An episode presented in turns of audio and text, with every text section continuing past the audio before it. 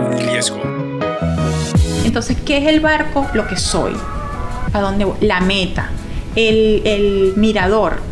¿Hacia dónde estoy viendo? O sea, la boya. ¿Qué significa la boya? ¿Cuál es mi tablita donde me puedo tomar de, de vez en cuando? La red. ¿Qué herramientas tengo para buscar esas oportunidades? Los peces están cerca, están lejos, son grandes, son pequeños. El ancla, el ancla, ¿qué estoy haciendo con el ancla? ¿La estoy dejando abajo o me la cargo Mm. y avanzo con el ancla? Que la- los síntomas generalmente cuáles son de esto? Eh, mm, hay unos criterios específicos, pero las características que más se acercan es eh, deseos de, de- de no hacerlo, Ajá. apatía, eh, desgaste. eh, comienza con el sueño, malos resultados, estoy torpeza, eh, accidentes, todo eso te indica que las cosas, a veces, bueno, tuve un accidente, ya tiene tres accidentes viniendo al trabajo. Mm, ¿Será que tu consciente dice, no vayas? Tomando el riesgo. Ok, seguimos entonces por acá muy felices en esta segunda parte de Tomando el Riesgo y con Ethel, Ethel Soto, Ethel Soto, quien nos acompaña y, y quien ya hemos estado hablando de muchas cosas, entre ellas la depresión, la ansiedad, hablamos hasta la- de la bipolaridad, imagínense, pero eh, fue interesante todo lo que conversamos en el, en el episodio, en la primera parte, así que si no lo han escuchado, les recomiendo por favor que vayan directamente a escuchar el, el primer episodio o la primera parte de este episodio. La vamos a dejar por acá en la descripción de esta conversación. Bien, seguimos entonces por acá, Ethel, hablando de lo que tiene que ver con todo esto eh, que nos mueve como emprendedores, pero al mismo tiempo nos desajusta un poco en, la, en nuestra mente, ¿no? todos los retos que tenemos por delante. Ah, Vamos a evaluar un poco la historia de un empresario que dijo, yo de verdad no tengo miedo de contar lo que tengo, a pesar de que soy un empresario exitoso. Eso lo dijo en BBC Mundo y vamos a dejar también el, el enlace para que lo vean. Se llama Guy Tolhurst, el exitoso empresario que se atreve a confesar sus ataques de pánico y, que le, y lo que le aconseja a los emprendedores. Él empieza diciendo algo que hablábamos al principio de la primera parte. Lo que hago es mi pasión. O sea que el muchacho está haciendo lo que quiere y lo está disfrutando. Dice que a veces la presión laboral se sale de control y puede afectar su vida personal. Por ejemplo, él dice que ha sufrido de ataques de pánico, ansiedad severa, depresión y estrés, que se lo han diagnosticado. Y algo muy importante que dice que en los círculos financieros puede ser considerado un signo de debilidad hablar de estas cosas, pero él prefiere hablarlo porque necesita romper con este tabú. Y luego agrega, no somos a, no somos a pruebas de bala, eh, porque nos convertimos en emprendedores. No somos a pruebas de balas porque somos emprendedores. Al contrario, como decías tú, no va a salir sangre azul de acá, va a salir sangre normal. Entonces, además dice algo que me gustó mucho por cómo lo, lo relata. Dice, volví a casa, volví un día a mi casa y estaba vacía después de un día de trabajo. O sea que su esposa se había ido, sus hijos se habían ido y él se dio cuenta ese día que llegó a casa. Se dio cuenta que había destrozado prácticamente todo su, su familia. ¿Qué, qué podemos hablar de este señor? Eh, Mira, este- maravilloso. Muy valiente en reconocer públicamente eh, lo que está viviendo, ¿no? Y que sea ejemplo para muchos otros empresarios. Muy valiente. Eh, se hace necesario que el entorno de los empresarios, de, de el personal, del entorno laboral, sepa y esté totalmente claro en la patología, la condición que pueda tener una persona. Una crisis de pánico, el personal o quien esté a, a su alrededor debe saber cómo atender esa crisis o esa emergencia. Entonces, este, hay entrenamiento para, para que esa es persona... poco esté allí. común, ¿verdad, Ethel? En las Es empresas poco de común Latinoamérica. Porque incluso cuando yo hago entrevistas, claro, ya tengo una pericia para eh, con pinza extraer, extraer todo. Este, por ejemplo, puede decir, ¿no? Que mi condición, mi salud. Entonces yo digo, bueno, aquí hay algo, pero lo dejo fluir para preguntarlo en el momento que, que, haya un descuido y fluya. Bueno, es que yo tengo esto, pero entonces no lo menciono porque si yo menciono que tengo esa condición, no me van a, a, emplear. Entonces yo le digo, no, qué bueno que lo estás diciendo, porque sabemos cuáles son tus limitaciones y donde no, no vas a representar un, un peligro. Podríamos hablar de, lo, em, de los vicios, de, de las de las adicciones. adicciones, características que tienen los empresarios que no se muestran, porque las adicciones no solamente son químicas, mm. hay adicciones emocionales, hay adicciones físicas, hay que están muy relacionadas unas con las mm. otras, hay adicciones relaciones, mm. este entonces pudiéramos hacer un, un poquito más allá cuando nosotros comprendemos realmente qué es lo, qué es lo que tenemos en las organizaciones, hasta hace poco se veía la organización, la salud, como del cuello hacia abajo. Y la salud no es eso, la salud no es solamente la ausencia de enfermedad, la, la salud es bienestar físico y mental. Entonces, todos esos conceptos actuales que somos biopsicosocial, este, energéticos, espirituales, todo eso existe, todo eso es real y todo eso son los ámbitos que nosotros debemos tener muchísima atención a la hora de poder, de buscar cómo avanzar, cómo crecer y sobre todo cómo estar tranquilos y ser funcionales para uno y para los otros. Genial. Y él habla aquí de los ataques de pánico y dice que se dio cuenta que había, había perdido la estructura de apoyo que tenía en casa. Y, sucedió justamente después de que su pareja lo dejó. O sea, que él empezó a sufrir ataques de pánico después que su pareja lo dejó, después que se fueron sus hijos. Fue que comenzó a tener todo esto. Eh, se sintió sobrepasado por la situación al punto que no podía levantarse de la cama en las mañanas, dice. Hasta que llegó un momento en que se dio cuenta que tenía que retomar el control de su vida y lo hizo. Pero le era muy difícil aún entender que sus hijos no estaban en casa. Entonces él empieza a hablar acá también de algunas recomendaciones que da a los, a los empresarios. Dice, pedir ayuda es una señal de fortaleza y no de debilidad. Y dice también que... Los grandes líderes piden ayuda. Exacto. Y dice también que, que busquemos estar rodeados de otros emprendedores y conversar con los emprendedores y hablar de nuestros problemas son muchas las vertientes que debemos, eh, son muchos los francos para atacar una situación. Entonces, hubo abandono, o sea, y dice, bueno, yo no estaba haciendo nada malo. Sí, sí estaba haciendo malo. Estaba trabajando más de lo que debía. dice, bueno, yo no, no, no soy infiel, este, yo no tomo licor, yo no gasto mi dinero mal gastado, solo lo que hago es trabajar y trabajar y trabajar. Eso tampoco está bien. Eso. Eso no es la perfección.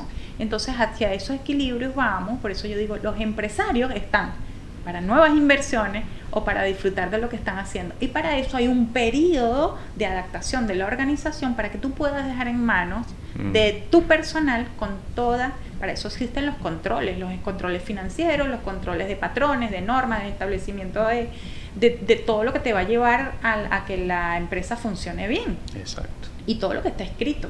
Entonces hay empresas que tienen sus manuales de funcionamiento y pero están engavetados.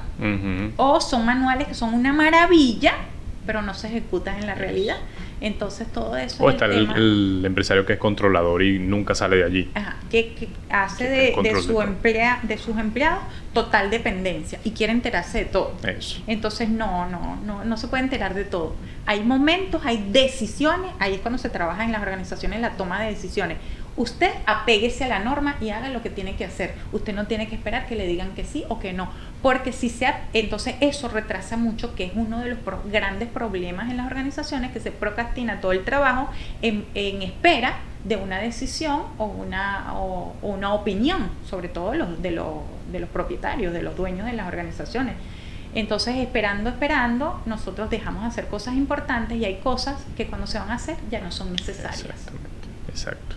Entonces, nada, aprendemos de esta historia que, eh, eh, primero de la valentía de contarlo y romper con ese tabú de que las finanzas y los negocios y todo esto, no se puede hablar de esto porque te, ves débil. Al contrario, te haces ver mejor una persona como que más transparente, genuina, cercana, pienso yo. Em, y otra cosa es eso, del cómo, cómo la, el trabajar y el no estar enfocado bien te hace perder muchas cosas. En este caso, él perdió a su familia, pero hay otras cosas más que uno puede perder en el transcurso que va uno haciendo empresa y que te olvidas, te enfocas tanto. Yo recuerdo que hablaba con un empresario que decía, yo estaba tan enfocado en, hacer una, eh, en ganar una ronda de inversión. Y eso se lleva tanto tiempo, Herwin, son mucho tiempo. Y de repente que en esa ronda de inversión te digan que no, no te dan la inversión y todo lo que hiciste, y además no solamente todo lo que hiciste, sino todo lo que perdiste, porque dejaste de enfocarte en muchas cosas para estar de lleno en eso, eso es agotador, eso es complejo y hay que tener un equilibrio allí. En ese caso, si me lo dice, si me lo dice que no logró el objetivo, hubo ganancia. Hubo ganancia del trabajo, de lo que aprendió, de lo que ejecutó. Porque cuando lo vuelva a hacer para otra ronda de negocios o para activar su propio negocio, lleva una experiencia. Entonces eso es avance, eso es ganancia. Entonces el, hecho que tú no logres no significa que no estuvo bien, significa que hubo ganancia, no específicamente como la querías, porque las cosas fluyen así.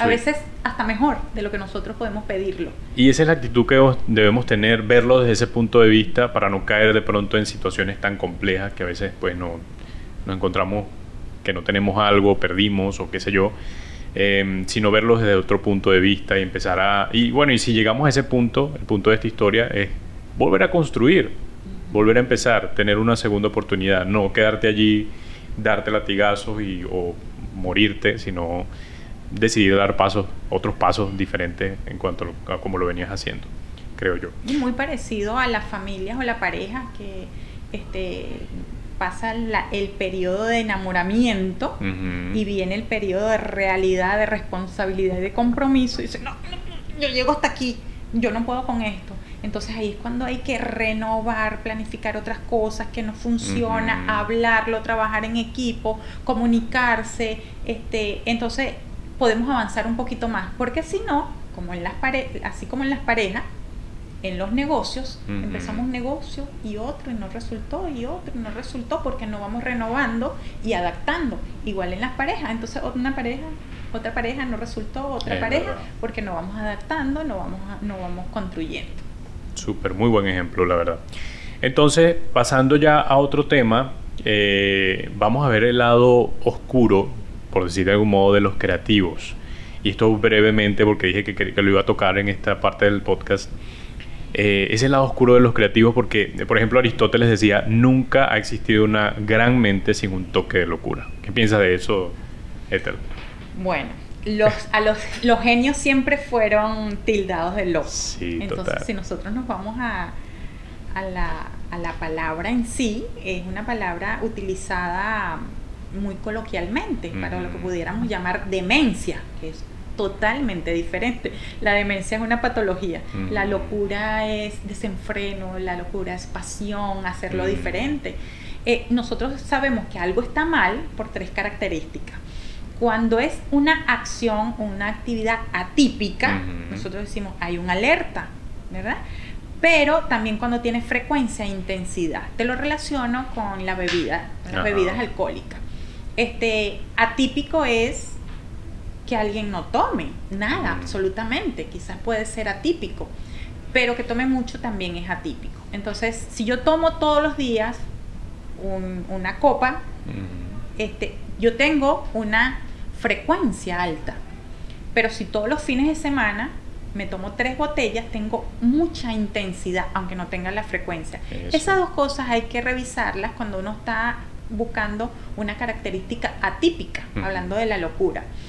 Pero todo lo que se sale de lo común y lo normal, nosotros podemos llamarlo loco. Mm. Quien se viste diferente, quien actúa diferente, quien no lleva algunas normas, unos patrones, que, se sale completamente de lo que puede ser una estructura familiar, organizacional. Entonces, eh, eso, eso poco a poco se ha ido anulando. Sabemos ya que las personas eh, se parecen a su apariencia física, pero que no es eh, lo total. Eh, te comenté en algún momento que mi cabello era rojo excesivamente te rojo. Te vi una foto recientemente. Entonces, este, Cuando yo comencé a trabajar en las organizaciones, la gente una ceja levantada y así por encima de los lentes mirándome el cabello, esta es la que va, la que va a organizar mi empresa. Entonces, este, en aquel momento yo me pinté el cabello de marrón y empecé a trabajar y, había como aceptación, pero yo sentía que no era yo. Cuando mi trabajo se dio a conocer, volví al cabello rojo. Ya en este momento es cualquier color, puede ser cualquier color pero este en ese en ese en esas, esas rebeldías pueden ser llamadas locura este el ser extremadamente creativo puede ser llamado locura entonces eso no tiene nada que ver con la demencia. Eh, allá hay límites entre lo que pueda ser atípico y lo que pueda ser patológico punto importante y lo toco porque los la mayoría de empresarios tienen ese toque de locura tienen ese toque y, me encontré con uno recientemente. Porque son altamente creativos. Exacto. Me encontré con uno recientemente que me, me decía, y me llamaron loco. Porque el, el, brother quiere hacer una nave espacial. O sea, el brother, la verdad, tiene una mente demasiado creativa, innovadora. Y creó un, una. Eh, ¿Cómo se llama? Un robot. Pero lo hizo en holograma y es como la, visión que él tiene es que, eh, cuando vayas a un aeropuerto tú puedas abrir ese holograma y te vaya eh, indicando qué tienes que hacer. Tienes que acercarte a la, al abordaje tal, no sé qué, o sea, muy, muy eh, futurista. Y él llevó esto a unas personas para que le probaran el proyecto y fue como, lo miraban raro, además que el, el brother se viste de una, de, forma, de una forma particular. A mí me pareció genial cuando yo lo entrevisté. Me pareció una persona genial, tenía mucha curiosidad de hablar con él. Walt Disney. Sí, Un loco. Exactamente. Definitivamente loco. Total. loco, loco de pasión, loco de enamorado de lo que hacía, loco de compromiso eh, con lo que hacía, loco de valor y de creer en sí y de todo lo que podía hacer y de disfrutar, porque en algún momento le dijeron, pero tú no vas a ver todo eso que estás planificando. Ya lo vi, lo vi aquí. Y ya lo disfrutó entonces, porque yo les digo eh, eh, un ejercicio que hago con mucha frecuencia.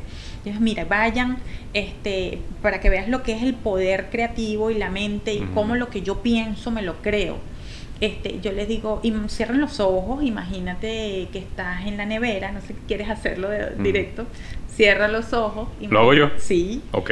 Cierra los ojos, imagínate que estás en tu casa, vas a la nevera, allí donde se colocan los huevos siempre hay un limón.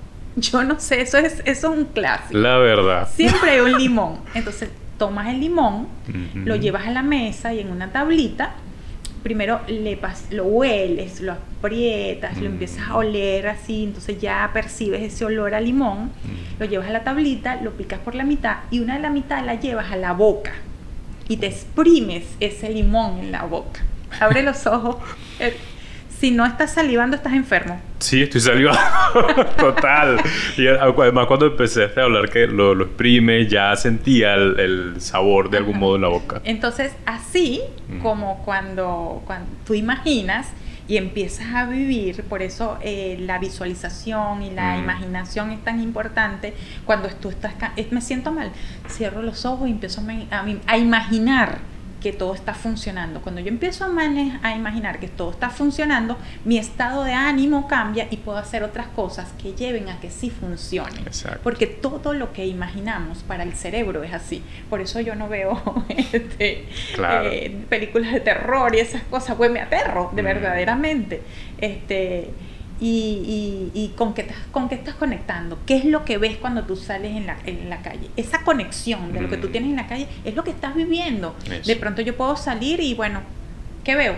Basura, mm. bote de basura. No, me encanta ver a las mamás cuando llevan los niñitos agarrados a la mano, vestidos de así de, de preescolar. Entonces la mamá va caminando apresurada, pero a los niños se leen los pies así rapidito. para llevarle el ritmo a la mamá. Y yo digo, ahí hay futuro. O sea, ahí esa mujer está trabajando. Yo no sé si ella lo tiene consciente, mm. pero ella está trabajando por un futuro de ella, de sus hijos y de un país entero o del mm. mundo entero. Si nosotros tenemos, y, y, y todo lo que yo te digo, esa onda expansiva. Si yo tengo el frente de mi casa limpio, y mi vecina también, y todos mis vecinos, ya tenemos una cuadra, si son todas las cuadras ya es toda la urbanización, si son todas las urbanizaciones ya es el, el Estado, el país ya es el mundo entero. Entonces, realmente podemos empezar desde nosotros, no podemos empezar por lo macro. Total, y creo que es clave para cada empresario empezar desde nosotros. Incluso parte de, lo, de muchos, mu- muchas grandes ideas surgen precisamente desde la incomodidad que tuvo un empresario porque no le llegó rápido un pedido, porque tuvo un problema en algún hospital eh, y entonces se dio cuenta que hay que resolver. Bien, buenísimo. Eh, creo que entonces aprendimos una vez más en esta parte eh, cómo, cómo los creativos son los que de pronto tienen ahorita la gran responsabilidad de liderar una empresa y que no están locos, simplemente son muy creativos, tienen un toque de locura que lo decía Para Aristóteles. eso es importante hacer comparsa. Porque los creativos son poco organizados. Es verdad, yo soy así. Son poco organ- Entonces, te- tenemos Sí, que buscar, buscar apoyo para lo que no somos buenos, no nos vamos a Mm. dedicar. Fíjate, en el caso de, de- de que he trabajado en organizaciones y yo puedo pasar por la organización y con una observación decir, escaneo y digo, está pasando esto y esto y esto. Entonces me dice, ¿cómo lo viste? No sé, lo vi. O sea, tengo esa, eh, esa cualidad, digamos. Pero me cuesta, eh, me cuesta eh, redactar, escribir, eh, proyectar lo, lo, lo que vi. En, eh, he Estructurarlo. logrado- estructu- he logrado hacer Mm. mm, trabajos en equipo. Esa gente se ha ido, me tocó hacerlo a mí, pero aprendí con esa gente. Pero al principio yo no hubiese logrado avanzar si no los tenía, Eso. porque el dedicarme, yo no soy metodólogo, Ujú, entonces el dedicarme a una área que no es mi área específica me resta tiempo. claro. Entonces, tenemos que buscar los especialistas y lo eh, en, en cada una de esas cosas que necesitamos no lo podemos hacer todo. Mm, No lo podemos hacer Sí. todo. En el caso de las redes sociales, que, que- que también te comentaba, este, yo no tengo tiempo para redes sociales, pero hay personas que trabajan con eso. Entonces es preferible pagar un profesional del área y no que lo hagas tú, que te quita tiempo de lo importante y bueno que estás haciendo, te quita tiempo y de paso no lo vas a hacer bien. Eso. Entonces es muy importante rodearse de gente que haga equipo contigo y que sea especialista o profesional en lo que tú necesitas. No lo vas a poder hacer todo tú solo. Exacto. Es imposible. Buenísimo, es un, buen cierre y, y- y es precisamente la recomendación que dimos en el, en el pasado, en el episodio o en la parte, en la primera parte del episodio es que necesitamos gente que nos ayude a evaluar nuestra mente, especialistas. Buscar la ayuda es tan importante, o como lo hizo este personaje con el que hablamos, del que hablamos al principio, porque eso definitivamente nos va a ahorrar mucho, muchos problemas en, en el futuro, en nuestra empresa, en los procesos que tenemos como empleados, como, perdón, como jefes, y, y también eh, en otros procesos como por ejemplo las ventas que siempre son retantes y están llenas de, fra- de- de fracasos, de rechazos. Entonces, eh, poder entender todo esto, ser conscientes, nos ayuda a ser más resilientes y aguantar un poco más y avanzar, creo yo. Vamos a pasar al- al- a las preguntas de, de algunos empresarios, pero antes vamos a, a conversar un poco en este episodio de una enfermedad muy popular en el, en el vocablo de los empresarios. Con, con los empresarios que me siento a hablar, siempre hablan del burnout y cómo esto ha, afectado su vida. Eh, se ha vuelto popular últimamente esta, esta palabra, eh, esta, este síndrome, esta enfermedad. Y no sé si estamos siendo muy ligeros al decir que tengo esto. Eh, Para ti, ¿qué, qué significa esta Sí, enfermedad? hay cómo- cosas que parecen y no lo son. O sea, eh, un mal diagnóstico puede conllevar a un mal trabajo. En, en ese caso, las personas cuando se agotan, que ya no quieren hacer, este, dicen, bueno, ya eh, logré esto, era lo que quería, este, pero ya no me gusta, pues. Bueno, realmente había, lo que buscaba no era establecer un negocio o un imperio, sino satisfacción personal. Si lo lograste, lo que vienen son nuevos retos. Claro, porque significa que, que llegas a un nivel en el que te quemas, ¿no? De todo el Sí, sí. Entonces ya agotaste todo lo que ibas a hacer, tuviste todo el éxito que tenías. Entonces allí es cuando viene la renovación, si Mm. quieres continuar con el mismo negocio. Pero en algunos momentos es, es necesario cambiar. En algunos momentos es necesario emprender otras actividades. Este, yo he sacado abogados de su bufete para, para irse por el mundo a cocinar porque era su pasión. Entonces, de hecho, una de las experiencias fue alguien que me dijo, vamos a comer en mi casa, vamos a comer. Y yo, bueno, un cliente, vamos a comer, y no en mi casa. Y, y no, yo cociné y yo sirvo. Y, y la conversación era fluida. Y yo, bueno, pero ¿qué estás haciendo si es que a mí esto me gusta? Y yo cuando estoy pensando algo, yo lo hago mientras cocino.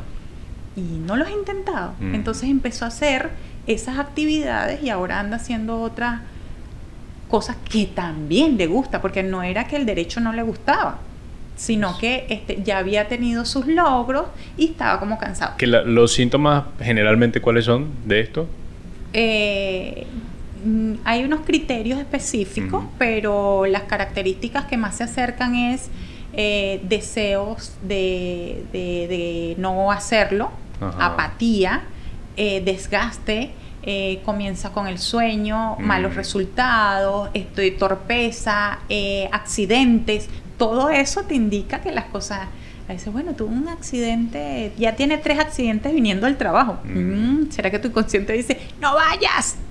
¿Qué tal? Entonces, este, es- todas esas son, todas esas son formas de que el organismo, tu cuerpo y tu inconsciente te dice, puedes hacer otra Mm. cosa, puedes hacerlo diferente, busca lo que te gusta. Claro, a veces no es casualidad, sino que es No, precisamente no, tu no es cuerpo que está casualidad, es diciendo. tu cuerpo y tu inconsciente que te está indicando que debes ir por otro espacio. Interesante. Bien, me parece chévere poder haber tocado este tema eh, de forma muy, muy breve, pero creo que es un tema que, como te, te decía, está, todo el mundo lo tiene ahorita eh, en su boca, diciendo, bueno, me, me pasó esto. eh, aunque algunos sí de pronto dicen que fueron diagnosticados, que se sienten de esa forma y tal. Pero siento que a veces somos muy ligeros también en algunas, algunas cosas que decimos. Tengo depresión, tengo ansiedad. O sea, ve a un psicólogo y ve si Sí. tienes de verdad ansiedad o- o, o depresión. Entonces, eh, vamos a pasar a las preguntas que tengo de algunos empresarios que me hicieron y, y vemos qué qué- qué están viviendo ellos y cómo, de pronto, qué respuesta tienes para, para cada uno. ¿te parece? Por acá dice... Eh, vamos a escuchar un audio de, de uno de estos empresarios. Ese, eso, esa misma pregunta se aplicaría a la depresión, como que bueno, cómo la ansiedad lleva a la depresión también un poquito, y la depresión y la ansiedad, o sea, van de la mano, entonces como que una de mis luchas ha sido no comprar medicamentos, esa ha sido una de mis luchas, no comprar nada de medicamentos que me ayude con eso. Pero hay otra gente que he escuchado que sí se toma sus pastillas para depresión, que se toma sus pastillas para ansiedad. Mi hermana, por ejemplo, tomó pastillas para depresión. Pero a mí me parece que esa no es la solución, porque eso solo ataca, eh, tú sabes, la, ataca como el, el síntoma más no la enfermedad como tal. Entonces, ajá, por va por ahí. Ok. Es, es un, me parece interesante porque está preocupado por las pastillas, pero ¿qué, dice, qué Eh, dices tú eh, eso? Comienza diciendo de la depresión y la ansiedad. Pueden, eh, depresión puede cursar con, con ansiedad. Ok. Puede que no, pueden estar una, ambas o, la, o, independientes. independientes, ¿ok? Pero la medicación no la determina tampoco el paciente. No es que no quiero tomar medicina, no es que no quiero medicarme, es que lo determina el psicólogo, este lo, lo refiere a un psiquiatra, el psiquiatra determina qué medicación necesita según lo que esté pasando, puede ser una medicación leve, y se comienza a trabajar para, a medida que la persona vaya avanzando y esté más tranquila, más fluida, la medicación vaya bajando. Pero eso lo determina el psiquiatra, ¿ok? No es, o sea, como hay gente que dice, ay, yo quiero tomar y se automedica. Hay gente que se niega a tomar el medicamento y en muchas ocasiones también es necesario. Entonces, eso lo determina el profesional. Realmente la gente no puede decir si quiero, voy a tomar pastillas o no quiero. Eso lo determina un profesional. Si hay situaciones leves que nosotros bajo la terapia podemos controlarla, muy bien. Pero si hay situaciones que van un poquito más allá, son más estresantes, son más difíciles, entonces nosotros podemos decir, no, mira, vamos a usar medicación y esto no lo vas a determinar tú cuando dejas la medicación, sino cuando realmente nosotros determinemos que hemos avanzado y tú puedes solo con esto. Exacto. Pero es un profesional. Exacto. Allí hay muchas aristas también. Nosotros podríamos decir, tengo ata- una mujer que diga, tengo ataques de pánico, puede no ser pánico, puede ser alguna reacción hormonal que está sufriendo según la edad, que se parecen mucho. Esos calores, ahogos en las mujeres en edad avanzada este, se parecen mucho a los ataques de pánico. El no poder respirar, entonces dice, bueno, estoy teniendo ataques de pánico, yo me voy a medicar para ataques de pánico. Y no es, es una reacción de la hormona. Entonces, este, por eso el, acudir al especialista es muy importante. Total. Eh, yo sé que tienes que tener a la persona y pasar un buen rato para, para tratarlos y entender y poder tener un diagnóstico pero acá me preguntan o me dicen, he tenido momentos de llorar, de no querer trabajar y de dejar todo tirado. Ah, es una persona normal. Normal. Es normal. Como a mí me ha pasado. no, hay nada, no hay nada que preocuparse, amigos. Exacto. Atender la situación. Mm. ¿Es real? ¿Estoy llorando por algo real? ¿Estoy desmotivado porque no es real? Ajá, ¿qué voy a hacer con eso? Abandonar. Abandonar puede ser una opción, pero yo no me no me doy por vencido. Exacto, ya este, depende Yo voy a seguir y, y, de pronto lo que mencionamos, puede ser que estás haciendo las cosas eh, con las herramientas, con el equipo equivocado. Entonces, algo tiene que cambiar. Tiene que cambiar el negocio, tiene que cambiar la, tu gente, tiene que cambiar las estrategias, algo debe cambiar. Entonces me desgasto ¿por qué? porque sigo haciendo lo mismo. Es como cuando tú tienes un vehículo que, que entró en el fango y mientras más lo acelera, más riesgos tienes de fundir esa máquina. Total. Entonces tienes que bajarte, enlodarte los pies. La simbología de enlodarte los pies es ponerle más ganas aún y saber que, que, puede ser pesado el, lodo en los zapatos, que puede ser incómodo, pero yo tengo que hacer algo, no seguir forzando esa máquina. Y después buscar las estrategias. que tengo? Un árbol.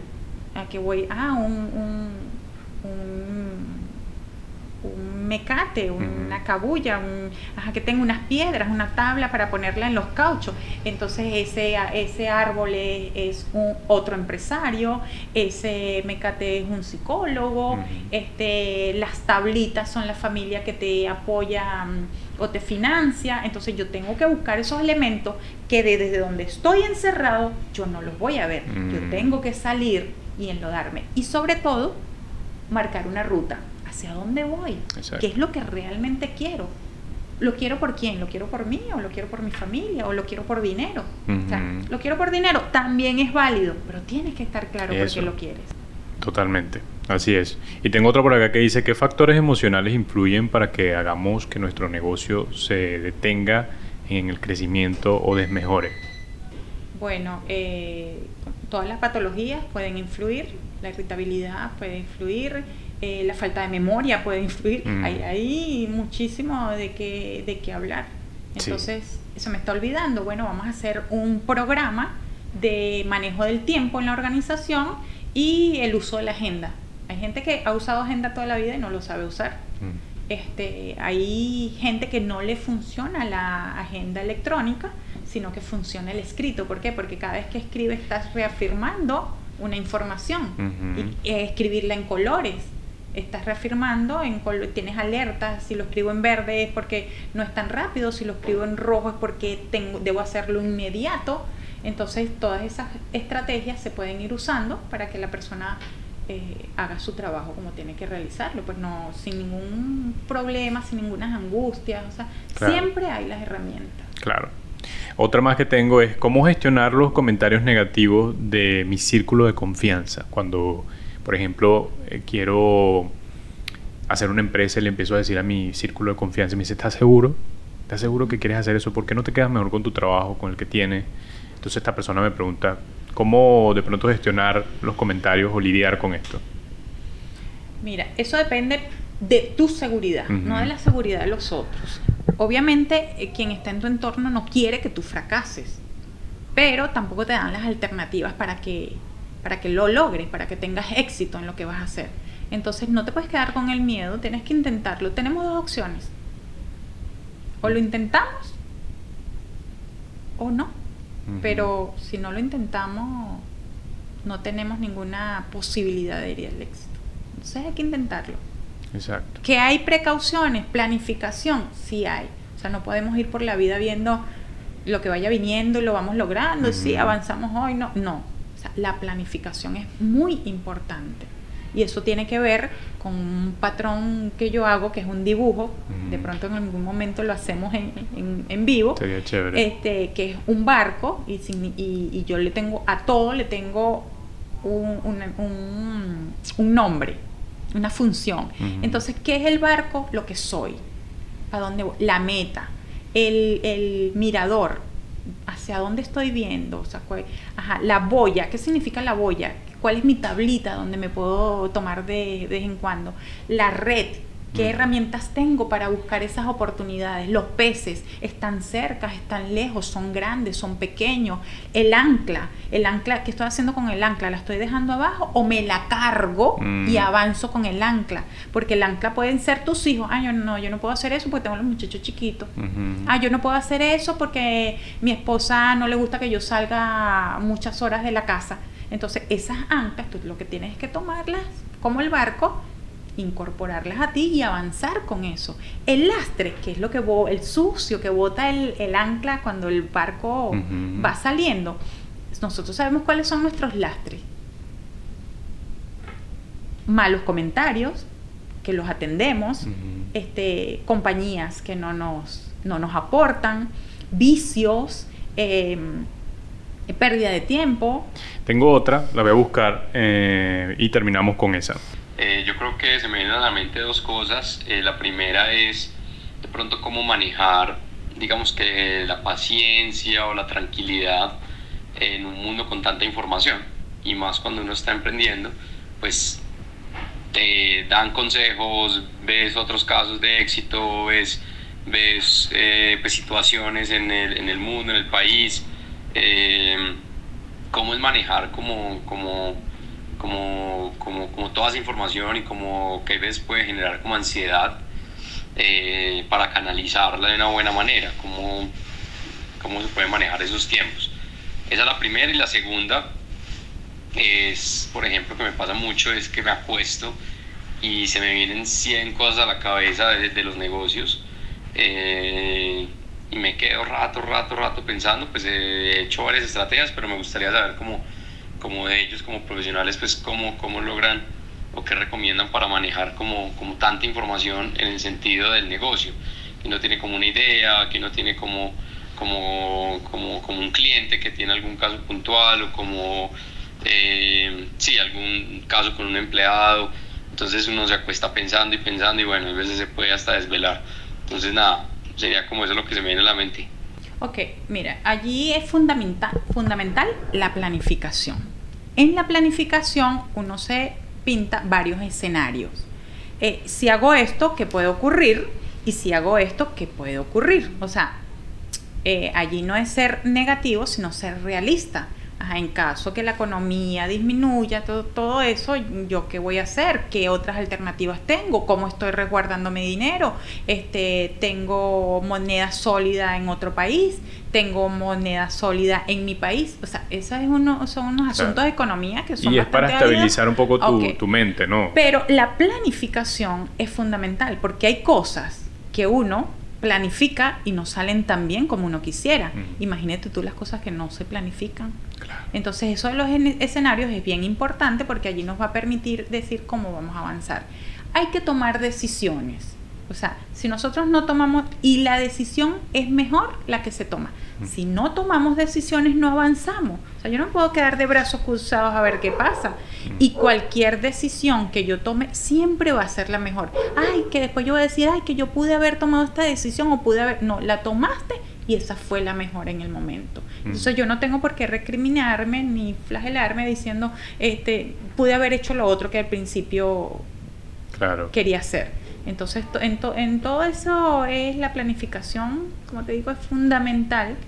Y, y Porque eso además te da, te da una tranquilidad mental, ¿no? Saber Sí. que, bueno, yo tengo planificado. fíjate que él mencionaba que no podía dormir a veces. Ah, esa es la otra. ¿Por qué? Porque empezaba A pensar en los empleados. Una de las estrategias que se pueden usar es levantarse, escribir y volver a dormir. Cuando tú escribes, Mm. el cerebro dice, ah, bueno, ya quedó ahí, no tengo que seguir, porque el, lo que repite el cerebro es tratando de que no se olvide para el día siguiente. Cuando tú lo escribes, el cerebro descansa y dice, ya está ahí escrito, ya puedo descansar. ya puedo dormir. Es una de las miles de estrategias que pudiéramos usar en ese momento. Está buena, está buena. Y creo que la voy a usar porque a mí me pasa también lo mismo en muchos casos y no lo he hecho. No lo he hecho y debería hacerlo porque me cuesta tanto dormir a veces pensando en eso, en lo que tengo que hacer mañana, lo que, qué fastidio.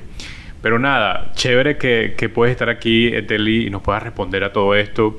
La conversación que tuvimos, eh, creo que podemos seguir teniendo conversación para rato, como decimos, eh, de este tema, y seguramente la vamos a tener.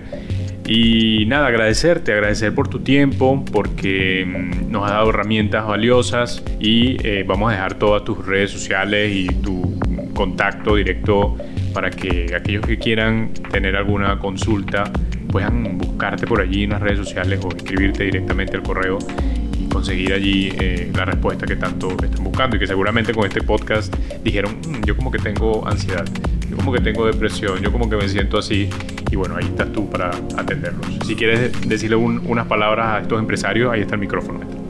Bien, muchísimas gracias a ti por la oportunidad. Para mí es maravilloso contribuir a que la gente avance. Mientras avanzan ellos, nosotros también avanzamos. Eh, mis redes sociales, eh, manejo muy poco redes sociales. eh, Realmente, este, por eso digo que tengo que buscar un, alguien que me apoye en eso, porque eh, siempre siento que puedo hacer cosas más importantes o mejor lo que hago y no dedicarme a eso que no lo sé hacer y, y para lo que no soy buena, pero que es necesario. Entonces tengo que buscar a alguien. Manejo dos redes sociales. Mm. Eh, una que es mi trabajo con mujeres, que se llama Manual de una, de una Manual de una diosa. Ok. Eso tiene que ver con la construcción de un libro. No digo que estoy escribiendo el libro, lo estoy construyendo. Y el prólogo dice que algunas acciones son mías y otras se las atribuiré a unos nombres desconocidos. Así que nadie va a saber qué fue lo que hice. Muy Eh, importante. Pero, pero va a quedar mucha duda. Manual de una diosa, lo que ellos deben saber. Un libro que es para mujeres, pero que deben leer los hombres. Buenísimo. Ese es Y hablas una de, de emprendimiento allí también incluso. En mi Instagram, eh, Etel Soto. Allí sí es solamente lo de las empresas, pero me pueden contactar por allí. Entonces, nada, yo vamos a dejar todos los contactos en, en la descripción. Vamos a dejar tu número también con el, el código específico del país. Y nada, Ethel, agradecido, gracias por este tiempo. Vamos a, te voy a, estar comentando cuando ya esté el- arriba y, y nada, y lo vamos a compartir muchísimo para que mucha gente pueda conocer estas herramientas buenísimas que hemos hablado durante este Bueno, tiempo. gracias a ti, a la orden siempre, hasta siempre. Gracias.